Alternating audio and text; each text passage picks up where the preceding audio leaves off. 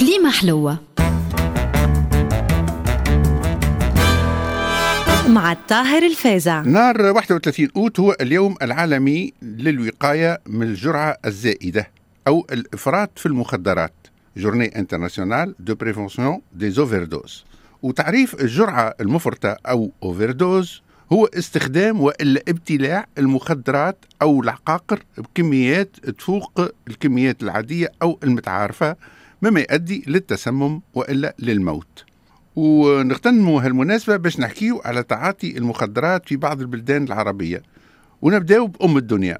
معدل الإدمان في مصر هو في حدود 10% من السكان أي 10 ملايين شخص عبارة تونس كاملة تزطل منهم 70% ذكور و30% إناث والنتيجة أنه 80% من الجرائم الغير مبررة تصير تحت تأثير المخدرات وهالنسبة هي مرتين قد المعدلات العالمية البالغة 5% ويقول الخبراء أن هالإفراط راجع للانفلات الأمني بعد ثورة 25 يناير وسهولة نقل المواد المخدرة عبر الحدود الجانب الفقر والميزيريا وارتفاع البطالة ويأس الشباب من تأمين حياة كريمة يعني كي تونس بعد ثورة مباركة.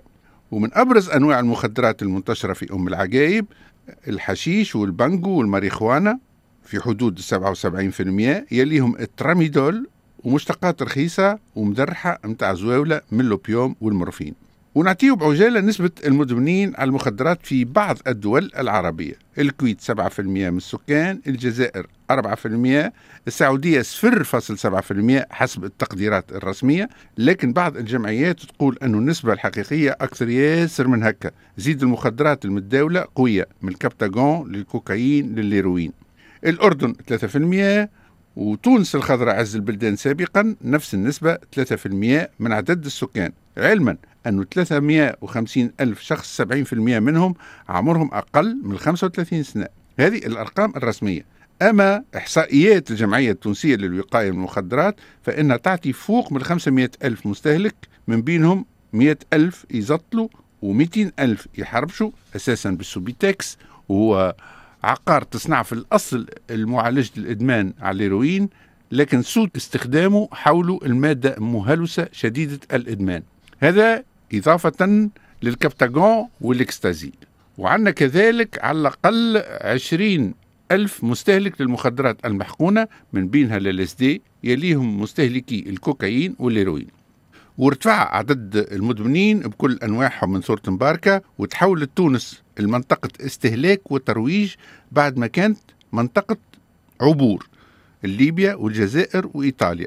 والظاهرة نتاع استهلاك المخدرات كانت بكري منحصرة على الأغنياء والزواولة كانوا يشربوا التاي الأحمر نتاع البناية أكحل كي القطران وينفوا في خشمهم ولا في كشوخهم ويكسلوا الدخان الشعرة ولا يسوقوا الارتي والحلوزي. واللي عندهم شوية صوارد يشريوا التكروري اللي كان يتباع normal في جمرك الدخان زمان الاستعمار.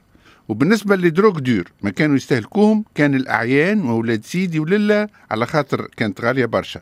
توا اللي يروجوا المخدرات ما عادش في حاجة باش يلوجوا على كليونات صحاح وفي سراهم. على خاطر ظهرت أنواع من المخدرات ويسميوها السلعة تناسب المستهلكين من جميع الطبقات وخاصة الترورة والمزمرين اللي يمثلوا فوق من 60% من الزطالة.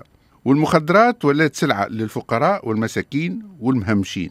في الثمانينات اجتاحت العالم العربي موجة من تعاطي مخدر الهيروين خاصة بين الشباب والطلاب والبرجوازية نظرا لسهولة تعاطيه بالشمان والحرقان والزرارق في كل بقعة وعلى خاطر لا يخلي لا ريحة لا أثر ولسهولة تهريبه عبر المطارات والمواني في ظل أوضاع سياسية مكنت من زراعته كما الحرب الإيرانية العراقية وحرب أفغانستان واضطراب الأوضاع في باكستان. والعصابات نشطت مليح.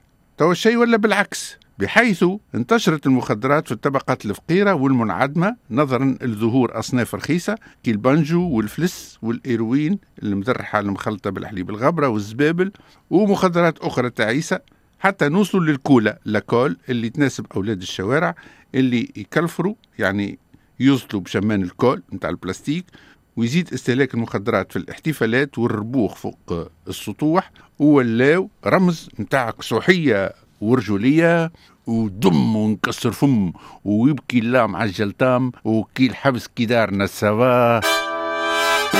كليمة حلوة. مع الطاهر الفازع.